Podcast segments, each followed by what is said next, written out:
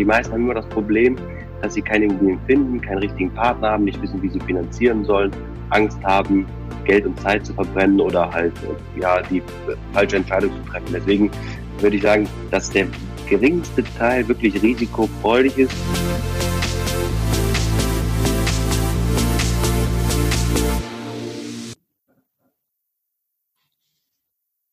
Eins, zwei, drei, okay. Hallo und herzlich willkommen zum Baucheck 24 Podcast mit dem richtigen Mindset zu deiner Traumimmobilie. Heute habe ich einen interessanten Gast für euch und zwar ist das der Finanzdienstleister, Immobilienökonom und spezialisiert für Kapitalanlagen, der Florian Bauer aus Köln. Herzlich willkommen, Florian. Hallo, lieber Thailand. Vielen Dank. Danke, danke. Ja, das hat äh, schön geklappt, dass es äh, im Vorfeld unproblematisch quasi, dass wir uns zusammengeführt äh, gefunden haben und dadurch, dass du auch die gleichen Themenfelder quasi abdeckst, äh, ähnliche Themenfelder abdeckst wie ich, ist es natürlich eine sehr spannende Folge auch für mich persönlich. Und ich würde mal gerne dir erstmal allgemeine Fragen stellen wollen bezüglich der Einstellung, welche Einstellung man haben sollte, um da reinzukommen. Und danach gehen wir mal in die Finanzierung und dann über die Möglichkeiten im Investment von Immobilien und zum Schluss nochmal so ein Ausblick. Wie siehst du die Zukunft? Wie siehst du die Entwicklung in den nächsten Jahren? Ja, sehr, sehr gern. Gut. Dann lass uns direkt mal mit dem Mindset-Thema anfangen. Ich äh, finde persönlich ja, dass das Mindset mit das Wichtigste ist, um wirklich langfristig auch ein zufriedenes und erfülltes Leben führen zu können. Und in diesem Zusammenhang ist natürlich auch das Investment sehr wichtig. Und daher die erste Frage an dich. Welche Einstellung sollte jemand mitbringen, der sich auch um die Immobilien quasi einsetzen möchte? Ja, sehr, sehr gute Frage. Erlebe ich ganz, ganz häufig auf unseren Immobilienworkshops auch, kommen ähnliche Fragen auf. Und letztendlich sage ich immer dazu, man sollte offen sein. Man kann ruhig Punkte kritisch hinterfragen, aber man sollte auch nicht vergessen, die Chancen zu sehen. Und man sollte nicht auf Irrtümer oder vermeintliche Beraterprofis hören, die es vielleicht selber gar nicht machen. Also immer mal die Frage stellen, okay, dieser Berater oder Profi, macht er das selber so oder wie ist sein Mindset dazu? Und letztendlich offen sein und seine, ja, das, was man sich vornimmt, da den richtigen Partner an die Seite zu holen, den der schon gemacht hat und der mir dann die richtigen Tipps geben kann. Ja, kommen wir dann direkt zu der nächsten Frage. Und zwar die vermeintlichen Partner. Das ist natürlich immer ganz schwierig, eine Herausforderung, gerade für die Personen, die ihre erste Immobilie erwerben möchten. Ähm, wie findest du denn die richtige Partner, das richtige Umfeld in diesem Bereich? Was würdest du vorschlagen? Ja, sehr, sehr gute Frage. Ist schwierig, weil äh, letztendlich die, wir sind ja in der gleichen Branche tätig. Die Immobilienbranche ist ja teilweise so ein bisschen verrufen. Ähm, Gerade der Maklerberuf, Immobilienmakler ist äh, ja, manchmal nicht wirklich gern gesehen. Und man könnte sagen, man muss ein bisschen auf sein Bauchgefühl hören und die, was ich mal den Kunden mitgebe oder wie ich es auch für mich selber mache, wenn ich äh, mir einen Steuerberater suche oder Rechtsanwalt oder einen, ja, einen neuen Berater, wo ich Hilfe brauche, da ich immer die Frage stelle, wie machst du das denn selber? Das, was du mir empfiehlst, machst du das selber? Bist du wirklich Profi dem Bereich? Was hast du für Referenzen die letzten Jahre? Wie hat das Ganze geklappt? Und äh, dann auch so ein bisschen auf das Bauchgefühl hören, kommt derjenige authentisch rüber? Mhm. Das sind so Punkte, die ich äh, ja aus eigener Erfahrung äh, nur mitgeben kann, was bei mir immer sehr, sehr gut geklappt hat. Mhm. Ja, Bauchgefühl finde ich auch sehr, sehr interessant. Die Sache ist halt immer gewesen, ähm, der, der gegenüber ist, ist meistens ja einen Schritt voraus, weil er vielleicht die Immobilie besser kennt, weil er vielleicht seine Erfahrungen in dem Bereich äh, mehr gemacht hat als einer, der die erste Immobilie sich äh, kaufen möchte, erwerben möchte. Ähm, es ist immer halt natürlich schwierig, wirklich das einzuschätzen.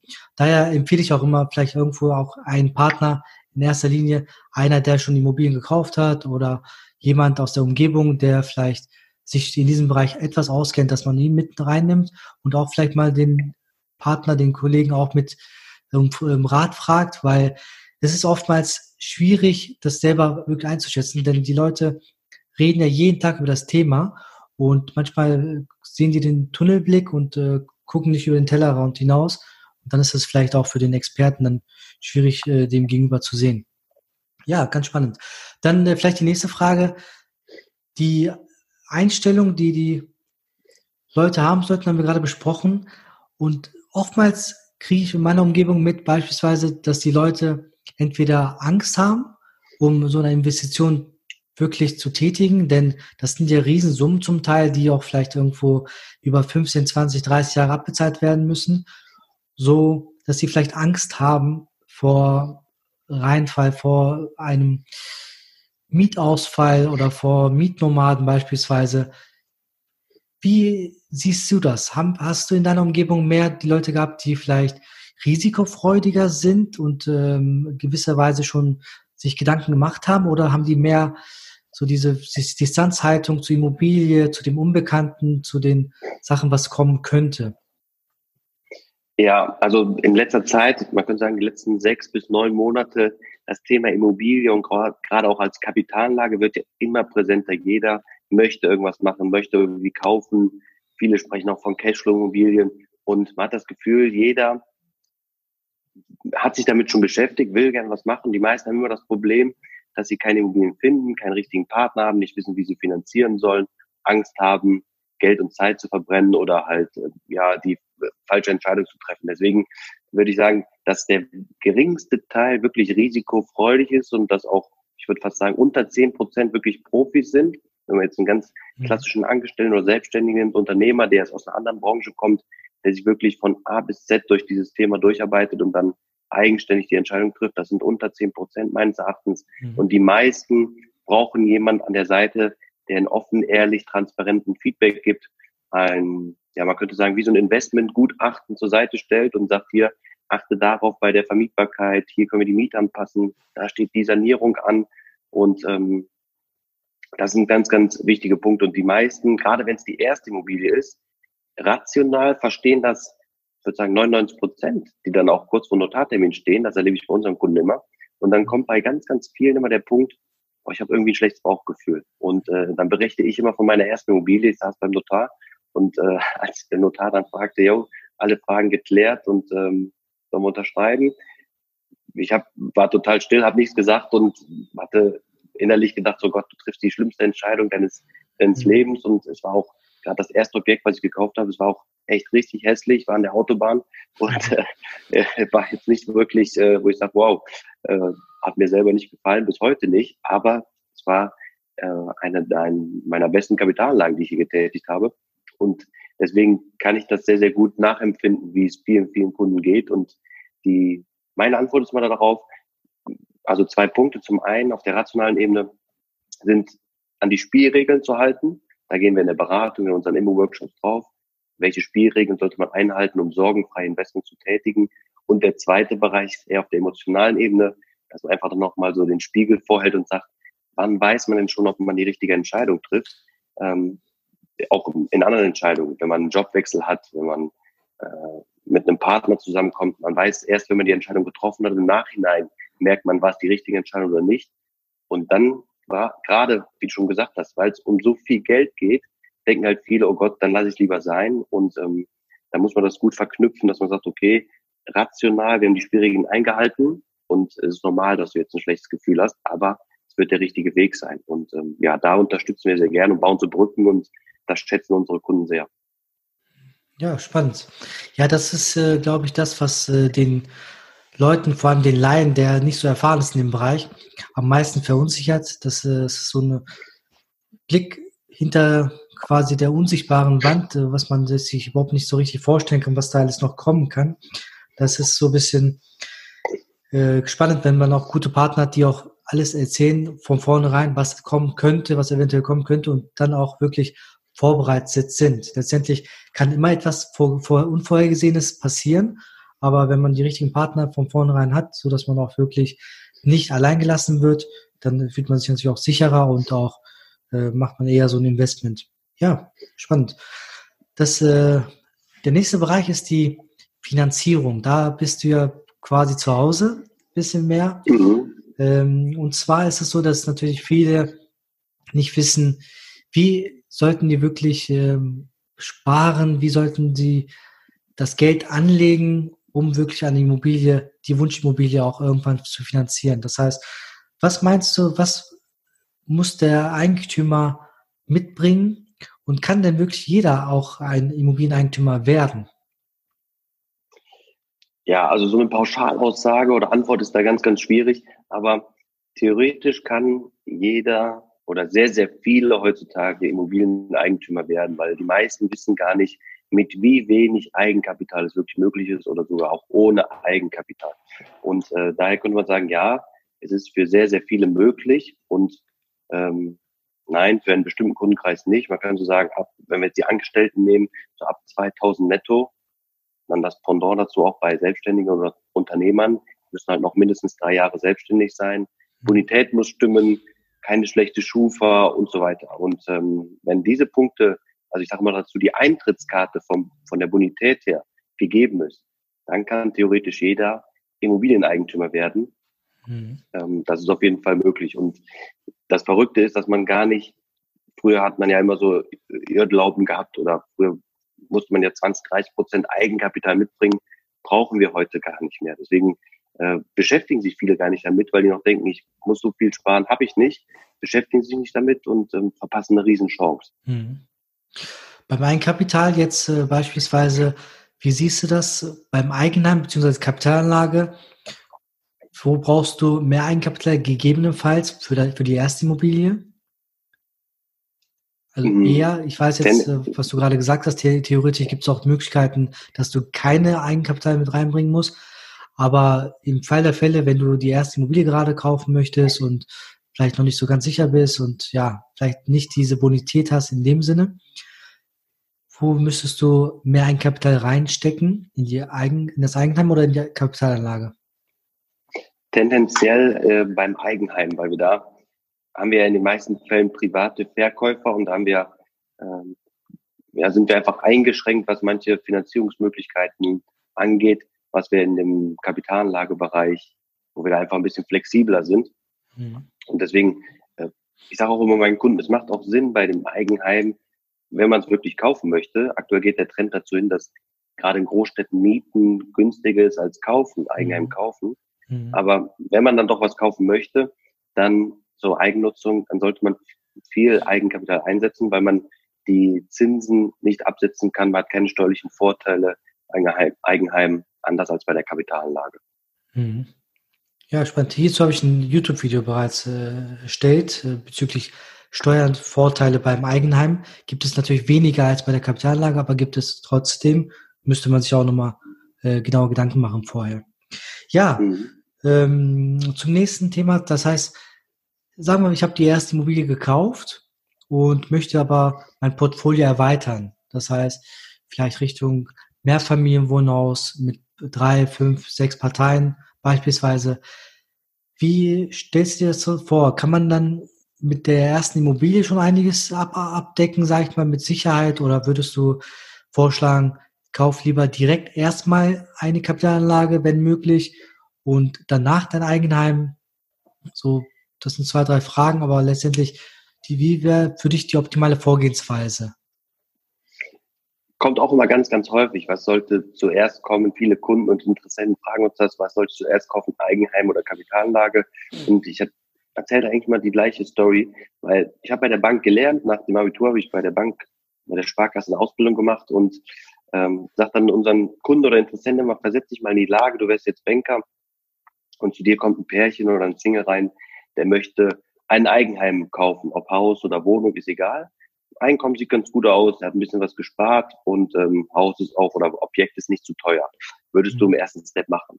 Und am nächsten Tag kommt wieder ein Pärchen oder Single rein, ähnliche Voraussetzungen, möchte auch ein Eigenheim kaufen. Dann geht man so durch, okay, was haben die gespart, was hat man sonst noch? Und dann sagt dieses Pärchen oder der Single sagt dann, ja, ich habe noch eine vermietete Immobilie.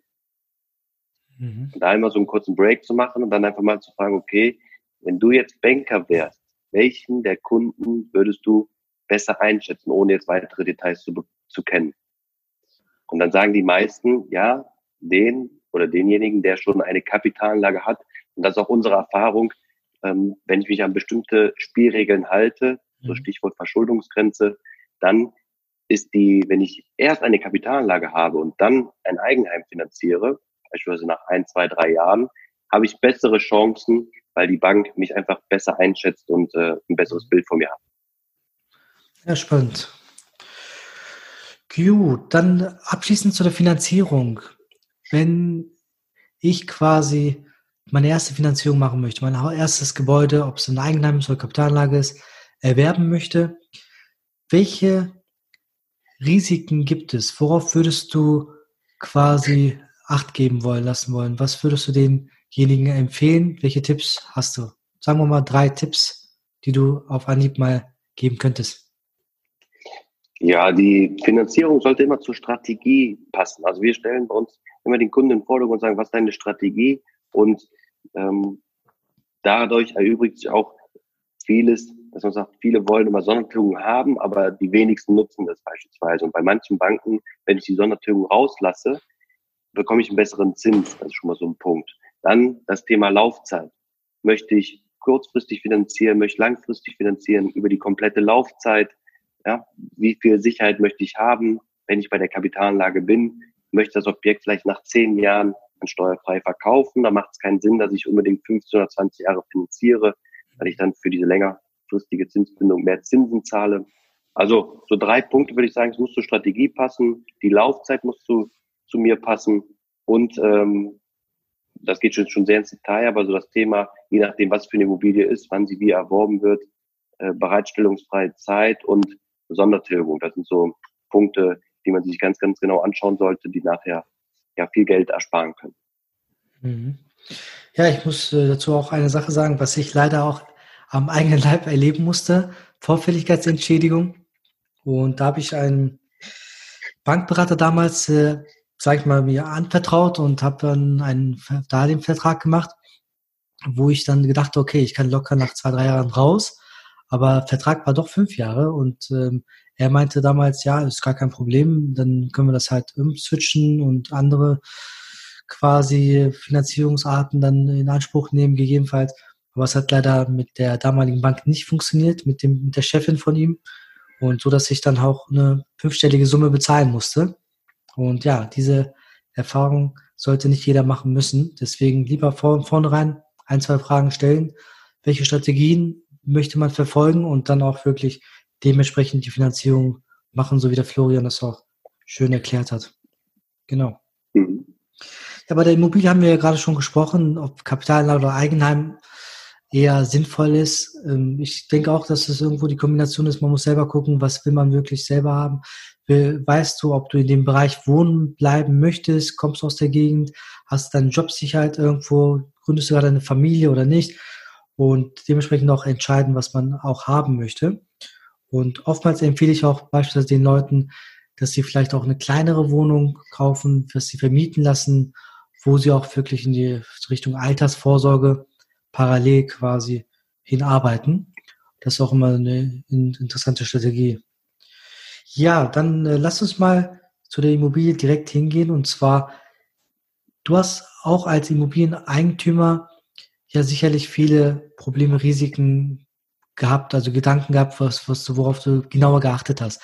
Was äh, würdest du den äh, Leuten in erster Linie vorschlagen, Rat geben, die die erste Immobilie kaufen möchten? Welche Risiken gibt es deiner Meinung nach? Worauf sollte man genauer achten? Ja, wir, wir beschreiben das mal ganz gerne in so Spielregeln. Das sind elf beziehungsweise zwölf Spielregeln, um da mal ein paar zu nennen, ist die Lage ist ganz entscheidend. Ähm, früher haben wir so einen Chat gemacht, was sind die drei wichtigsten Punkte bei der Immobilie? Lage, Lage, Lage. Da hat sich heutzutage eigentlich nichts dran geändert. Wir gehen noch einen Step weiter und sagen, Mikrolage ist ganz entscheidend.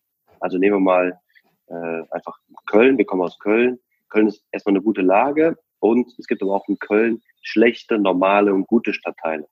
Und wir wollen tendenziell eher in die Stadtteile investieren, die normal oder gut sind oder auf dem mhm. Weg zu gut sind. Mhm. Dann Wohnungsgrößen beachten. Ähm, also ganz wichtig, die Spielregeln, die ich jetzt formuliere, sind alle in dem Bereich äh, Kapitalanlage oder beziehen sich auf den Bereich Kapitalanlage. Wohnungsgröße beachten, nicht zu klein, nicht zu groß. Wir wollen Immobilien vermitteln, die für 80 Prozent der in Deutschland lebenden Bevölkerung mietbar sind bzw. leistbar sind. Warum wollen wir das? Damit wir genügend Nachfrage haben. Genügend Nachfrage nach Wohnraum und beispielsweise, wenn eine Neuvermietung ansteht, da haben wir auch schon ein Risiko, wenn ich nicht genügend Nachfrage habe nach diesem Wohnraum, weil ich zu klein habe, zu groß, zu große Wohnung oder ich bin in einer schlechteren Lage, irgendwo in der Pampa, sag ich mal so, mhm. ja, dann habe ich nicht genügend Nachfrage und kriege die Wohnung nicht durchgehend oder das Objekt nicht durchgehend vermietet. Ganz, ganz wichtig. Dann eine weitere Spielregel, ähm, Objektzustand beachten. Da bist du, denke ich, auch Profi in dem Bereich. Ne? Ich sage immer so ganz äh, salopp, bei der Immobilie kann man alles auf einen Euro genau planen. Klappt meistens nicht, weil es teurer wird, aber das kann man auch von vornherein einplanen. Das ist richtig. einfach so Risikopuffer einplant und äh, ja, ganz, ganz wichtig, um vielleicht noch eine Spielregel zu nennen. Im Einkauf liegt der Gewinn. Nicht mhm. alles kaufen in A und B-Lagen, nur weil die Zinsen niedrig sind oder weil es jeder irgendwie aktuell machen will oder weil man dazugehören will, sondern es muss sich auch immer noch rentieren. Aber auch ganz wichtig, da kenne ich auch einen gefährlichen Trend, finde ich, viele schauen sich nur noch an, was habe ich ab Tag eins für einen Cashflow bei der Immobilie. Und die haben vielleicht einen, einen Ansatz, die Strategie ist Altersvorsorge. Die sagen, ich möchte davon in 20, 25, 30 Jahren eine Rente generieren. Dann muss ich erstmal sagen, okay, was interessiert mich dann der Cashflow heute? Ich will ja eigentlich die Langfristigkeit meiner Investition sicherstellen. Und da muss ich auch immer so viele Punkte berücksichtigen. Wie kann ich die Miete anpassen? Was für einen Objektzustand habe ich? Was stehen für Investitionen an? Und dass viele alles nur noch auf diesen Cashflow oder Mietrendite mhm. beziffern und deswegen Deal machen oder nicht machen, beziehungsweise C- und D-Lagen gehen. Und mhm. das finde ich ein sehr, sehr gefährlicher Trend. Und da muss man einfach schauen, okay, diese Langfristigkeit bei dem Investment beachten und nicht nur nach Cashflow, Cashflow, Cashflow gehen. Mhm. Ähm, prozentual gesehen, die Leute, die zu dir kommen, mehr Cashflow orientiert oder mehr Altersvorsorge? Oder kannst du das vielleicht in den Altersgruppen differenzieren oder sind das allgemein zu sagen? Äh, ja, vom Alter her kann man sagen, dass mh, so, das sind circa 60 Prozent unserer Kunden sind zwischen 27 bis 45 Jahre. Das ist schon der Großteil unserer Kunden. Dann äh, so circa 30 Prozent sind älter als 45. Ähm, der älteste Kunde bei uns war, glaube ich, mal über 70, ich glaube 76 und ähm, dann auch ein ganz kleiner Teil, der jünger ist als 27. Also ich glaube, der mhm. jüngste Kunde, der je bei uns eine Immobilie gekauft hat, war 19 Jahre alt mhm. und äh, das ist natürlich traumhaft auch Voraussetzung. Wenn man denkt, der kann nach zehn Jahren, also mit 29 schon eine Immobilie steuerfrei verkaufen, wenn er dann mhm. möchte, mhm. ist das schon ein riesen, riesen Mehrwert und ähm, ja. Ja, umso früher man sich mit solchen Themen auseinandersetzt, umso besser ist es natürlich langfristig. Schön. Ja. Spannend. Ja, also wir haben auch über die Lage gesprochen. Das finde ich auch äh, mit das wichtigste Kriterium. Auch wenn im Moment in den 1a-Lagen oder 1b-Lagen oftmals sehr teure Preise, zu teuren Preisen verkauft werden, die Immobilien. Da sollte man natürlich auch abwägen, ob das wirklich ähm, das Sinn macht oder nicht, ob da Potenzial nach oben noch gibt, äh, wie Mieterhöhung oder wie Aufwertung der Immobilie durch die Lage beispielsweise. Aber viele kaufen noch äh, zu überteuerten Preisen, so dass sich das vielleicht nicht unbedingt jetzt von vornherein rentiert, je nachdem, wie man das äh, strategisch plant, was wir vorhin schon gesagt haben. Ja, kommen wir zum Ende. Ein Ausblick. Wie siehst du die Immobilienbranche in fünf, zehn und 15 Jahren? Was würdest du vorschlagen? Wie, worauf sollte man achten? Wo, wie wird die Entwicklung sein?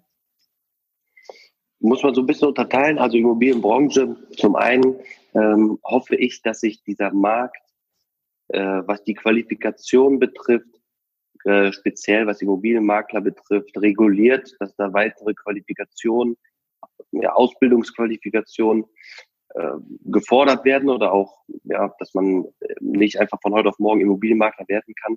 Das hat auch so ein bisschen die Branche, ich will nicht sagen kaputt gemacht, aber den Ruf so ein bisschen schlecht gemacht, dass es eigentlich mhm. jeder machen kann. Mhm. Und dadurch entsteht natürlich, ähm, ja, auch so ein gewisses Missvertrauen. Und deswegen, da hoffe ich einfach, dass da regulatorisch irgendwas passiert. Und ich glaube auch, wenn das Bestellerprinzip kommt im, im Bereich Verkauf, dann wird sich da der Markt auch nochmal weiter bereinigen, weil viele Immobilienmakler haben heutzutage schon sehr, sehr große Probleme, Objekte zu bekommen, was bei uns äh, weniger ein Problem ist, muss man dazu wirklich sagen, weil wir ein sehr, sehr gutes Netzwerk, großes Netzwerk haben. Aber Deswegen sehe ich diesen Bereich eigentlich sehr entspannt entgegen, weil wir fachlich und auch netzwerkmäßig sehr, sehr gut aufgestellt sind.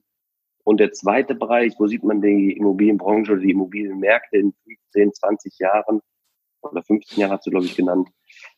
Ähm, wir sind deutschlandweit in A- und B-Lagen unterwegs, eben aus dem Punkt genannt, weil wir 80 Prozent der in Deutschland lebenden Bevölkerung, also die Wohnraum suchen, diese Lagen abgreifen wollen. Und meines Erachtens wird es in 15, 15 Jahren weitergehen. Weil auch wenn die Zinsen steigen, wird deswegen nicht der Immobilienmarkt zusammenbrechen. Wir haben vielleicht eine Stagnation der Preise oder vielleicht eine ganz, ganz, ganz kleine Welle. Aber es wird nicht so sein, dass äh, irgendeine Blase platzt äh, oder die Immobilienpreise brechen ein, weil man muss dazu wissen, wie setzen sich Preise zusammen, auch speziell Mietpreise und Immobilienpreise, Angebot und Nachfrage. Und das ist auch wieder deine Branche. In den letzten Jahren, Jahrzehnten wurde zu wenig gebaut, gerade in A- und B-Lagen. Wir haben zu wenig Angebot. Wir haben eine extreme Nachfrage und daher wird dieses Thema weiter steigen und ähm, auch die Mieten und auch die Kaufpreise. Mhm. Ja, spannend, auch von dir diesen Ausblick mitzubekommen. Ich finde auch, äh, dass man natürlich aufpassen muss, über welche Markt man spricht. Das sind meistens ja nur Teilsegmente eines Immobilienmarktes, die vielleicht überhitzt sind, wie beispielsweise 1A-Lage in Düsseldorf ist schwierig natürlich was zu bekommen jetzt im Moment, was vielleicht zu überteuert ist. Aber wenn du jetzt äh, in die Umgebung guckst oder vielleicht äh, in Stadtteilen, die jetzt langsam im Kommen sind, wenn man da schon ein bisschen was äh, Vernünftiges holen kann, dann lohnt sich das immer auch langfristig. Und dazu muss man sagen, die Darlehensverträge sind ja meistens mehr als 10, 15 Jahre, so dass äh, der Immobilieneigentümer erstmal die Sicherheit ja hat, wo er weiß, okay, das, diese Belastung habe ich, die monatliche Belastung. Und da kann man schon ein bisschen planen. Also besser als wenn man jetzt irgendwo, sag ich mal, das Ungewisse, was etwas kauft und wo man äh, vielleicht unsicher ist, auch langfristig.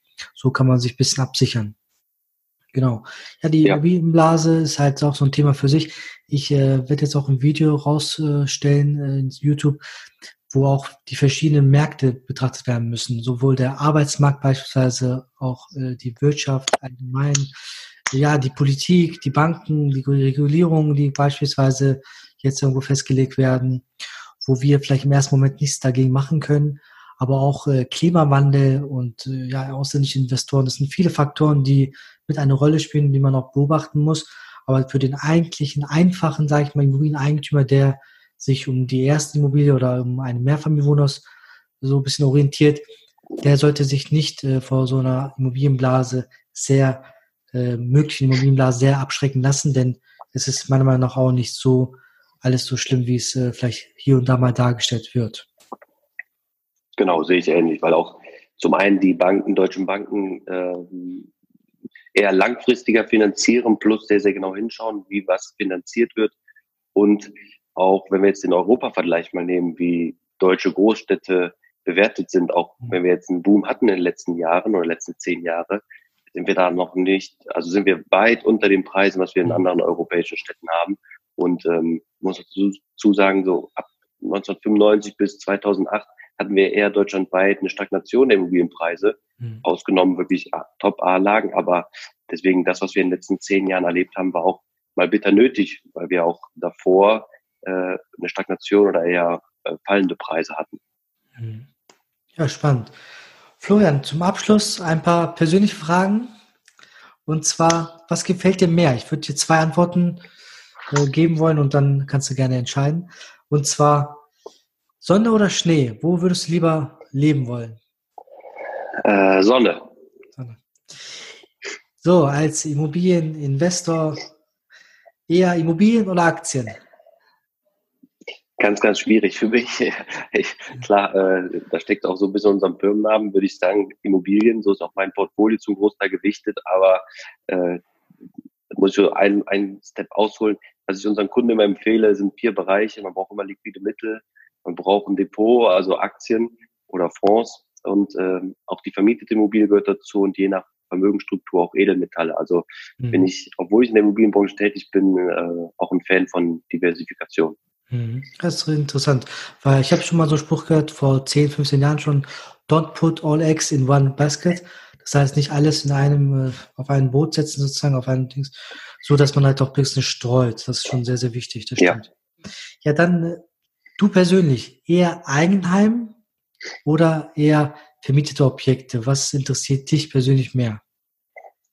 Äh, vermietete Immobilie, weil mhm. ja, das Thema ist einfach Eigenheim. Ich sage immer dazu, oder auch in Kundenberatung, es gibt drei Preiskategorien von Immobilien. Die erste ist, wenn äh, ein Vermieter an den Mieter verkauft, das ist meistens die oder in vielen Fällen die günstigste Variante. Es muss kein Exposé erstellt werden, keine Cottage wird gezahlt und so weiter. Ausnahmen bestätigen die Regel, dass es auch manchmal teurer ist. Dann ist die mhm. zweite Möglichkeit, wenn der Mieter nicht kaufen möchte oder kann, dass es ein Kapitalanleger kauft, da wird vielleicht eine Cottage fällig, Exposé erstellt und so weiter, da haben wir ein paar Kosten. Trotzdem muss es ja noch so rentabel sein, dass der Kapitalanleger kauft oder für ihn Sinn macht. Und die dritte, da sieht man schon, was übrig bleibt, das ist die eigengenutzte Immobilie. Die leere Immobilie ist meistens die teuerste Form, weil auch damit Emotionen verkauft wird. Mhm. Und ja, deswegen bin ich ein sehr, sehr großer Fan von vermieteten Immobilien. Mhm. Spannend. Die letzte Frage. Du als Kölner, ich als Düsseldorfer. Wo lebt sich besser, in Köln oder in Düsseldorf? ja, äh, Köln auf jeden Fall. Die, äh, ich bin ja in den letzten Jahren, wobei ich sagen muss, ich finde Düsseldorf sehr, sehr schön. Die, ich bin durch meinen Job ja viel rumgekommen, deutschlandweit. Berlin, Dresden, Leipzig, München und so weiter, Frankfurt und ähm, Köln ist jetzt nicht die schönste Stadt, muss man sagen, auch teilweise sehr dreckig, aber die Leute sind halt wirklich phänomenal und ähm, deswegen lebe ich oder meine Frau und unsere Kinder sehr, sehr gerne hier in Köln. Okay, also ich finde Köln auch sehr warmherzige Menschen, aber wenn du mal in Düsseldorf das nächste Mal bist, können wir natürlich gerne dich vom Gegenteil hier überzeugen. Sehr, sehr gerne. Vielen Dank, Florian, dass du hier bei mir zu Gast warst. Es war ein sehr, sehr interessantes Gespräch und ich glaube, dass meine Zuhörer auch auf jeden Fall sehr spannend fanden, sehr informativ alles mitgenommen haben. Was gibst du denen als letzten Satz? Was würdest du denen empfehlen, was die machen sollen? Und wie kann man dich persönlich erreichen? Persönlich erreichen, wenn es um das Thema Podcast geht. Ende März kommt unser Podcast Launch. Äh, unser Podcast wird heißen Sei deine eigene Bank, der Immobilienpodcast mit Florian Bauer. Also da kann man alles rund um das Thema Immobilien, Kapitalanlagen, Finanzierung, Mindset, Immobilien und so weiter erfahren und äh, uns erreichen äh, oder kennenlernen, auch auf unserem monatlichen Immobilienworkshop, den wir in der Regel in Köln und auch teilweise Leipzig durchführen. Oder sonst auch einfach gerne anschreiben, also über Facebook, Instagram oder E-Mail. Freuen wir uns immer sehr. Genau, wir werden in den Shownotes natürlich die Links mit aufnehmen, sodass die Leute dich auch direkt erreichen können. Und wie gesagt, ich danke dir nochmal vielmals für deine Zeit und wünsche dir alles Gute für die Zukunft und bis bald. Vielen, vielen Dank. Kann ich nur zurückgeben. Vielen Dank und äh, ja, bis bald. Ich hoffe, dir hat diese Folge gefallen. Dann lass uns eine 5-Sterne-Bewertung auf iTunes und abonniere diesen Podcast, um keine Folge mehr zu verpassen. Schreib mir gerne noch ein Feedback bei Instagram unter thailand.kaidul oder gerne auch eine E-Mail an die podcast.baucheck24-online.de. Ich wünsche dir alles Gute und bis demnächst.